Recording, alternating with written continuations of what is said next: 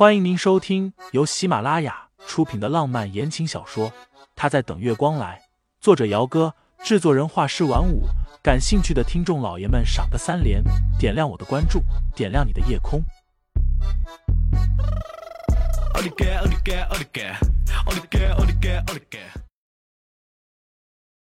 第五十二章，盛先生一路平安。盛思景弯腰换了鞋。从鞋柜里拿了双崭新的男士鞋子放在地上。我这边没有女士的鞋子，先将就穿一下吧。谢谢。清新抿嘴，换好鞋子之后也不好意思乱看，跟着男人走了进去。两百多平的公寓里就三个房间，一个主卧，一个客卧，还有一间书房。外面的客厅和餐厅是互通的。中间就隔了镂空的架子，架子上面摆着很多手办。没想到这人一把年纪了还喜欢这些东西啊！清新在心里默默的吐槽。客房在这儿。盛思景把箱子拎进客房里。你暂时住这儿，明天会有阿姨过来，你需要什么东西可以让她帮忙买。清新站在门口，看着他把箱子放在地板上。又说了一声谢谢。今晚的确是麻烦他了。清新想了一下，又说：“要不然明天我请你吃饭吧。”盛思景一只手搭在拉杆箱的拉杆上面，笑了一下：“你亲自下厨？”“呃，不是。”清新有点尴尬，对上他的眼睛，只能小声说道：“我我厨艺不太好。”他最多也就会煮个面条，炒一两个简单的菜，况且味道卖相都不好，还是不在他面前丢脸了。明天可能不行，我明天得出差，周三才能回来。哦，不知道为什么，听见他要出差，清新心里松了一口气，一直绷着的神经也放松了下来。原本他还担心和他一起住。会有诸多的不方便和不自在呢，还想着趁周末赶紧找好地方搬走好了，总不能一直住在这里，那也太……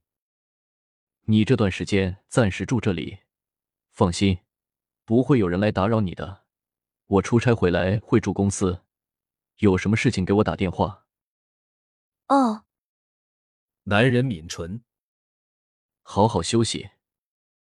说完就出去了。顺手把门给他关上。客房里就有浴室。清新有点犹豫，最后是身心疲惫占了上风，从行李箱里找了套衣服出来，进浴室去洗澡。浴室的架子上就有整套的洗漱用品，还有干净的浴巾和吹风机。清新洗完澡出来，吹了头发，折腾完之后都快三点钟了。毕竟是孤男寡女的。睡之前，他还是把房间的道锁给打上了。沈清新一觉睡到上午十点多才醒，睁开眼睛的时候人还有点懵，有些不知道自己身处哪里。直到听见外面有吸尘器的声音响起来，他才反应过来，这里是在山水华府盛思景的公寓里。清新皱了一下眉，睡了一觉，精神好了许多。洗漱好出去。客厅里，一个五十多岁的短发中年阿姨正在打扫，看见沈清新，很热情的喊了一声“沈小姐”。清新点头：“您好。”对方说：“我姓于，您喊我于嫂就可以了。厨房里有早餐，我去帮您拿出来吧。”“不用不用，我自己来就行了。”清新连连摆手：“你忙，我自己端出来就好了。”于嫂猜想，这位沈小姐大概是觉得不好意思，便也没有勉强，低头继续打扫着卫生。盛先生今天一早就吩咐他了，让他务必照顾好这位沈小姐，不能怠慢了。于嫂在这边工作两年多了，除了先生的母亲之外，这还是第一次有年轻的姑娘上门来，且还是借住。于嫂自然而然的就觉得。这位沈小姐大概是盛先生的女朋友之类的。早餐准备的是鸡蛋三明治，还有红枣豆浆，都是沈清新喜欢的。坐在餐桌前，一边吃早餐，一边打开手机。盛思景五点四十的时候给他发了个微信：“我不在的这段时间里，于嫂会照顾你的生活起居，有什么需要帮忙的，直接跟他说。”清新咬了一口三明治，输入了“谢谢”两个字，想了想。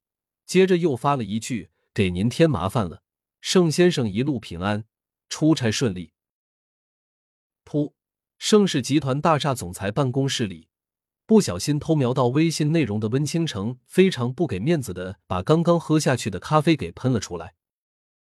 小姑娘这语气，我怎么觉得这像是小辈在和长辈说话呢？还一路平安，出差顺利。听众老爷们，本集已播讲完毕，欢迎订阅专辑，投喂月票支持我，我们下集再见。